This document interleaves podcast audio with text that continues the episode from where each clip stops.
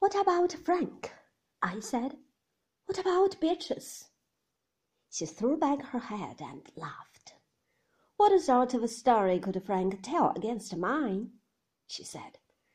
Don't you know me well enough for that? As for Beatrice, wouldn't it be the easiest thing in the world for her to stand in the witness box as the ordinary jealous woman whose husband once lost his head and made a fool of himself? Oh, no, Max. You'd have a hell of a time trying to prove anything against me. She stood watching me, rocking on her heels, her hands in her pockets and a smile on her face.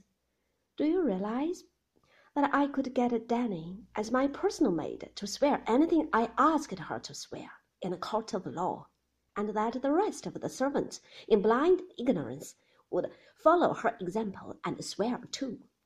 They think we live together at Manderley as a husband and wife, don't they? And so does everyone, your friends, all our little world. Well, how are you going to prove that we don't? She sat down on the edge of the table, swinging her legs, watching me. Haven't we acted the parts of a loving husband and wife rather too well? she said. I remember watching that foot of hers in its striped sandal swing backwards and forwards, and my eyes and brain began to burn in a strange, quick way. We could make you look very foolish, Danny and I, she said softly. We could make you look so foolish that no one would believe you, Max. Nobody at all.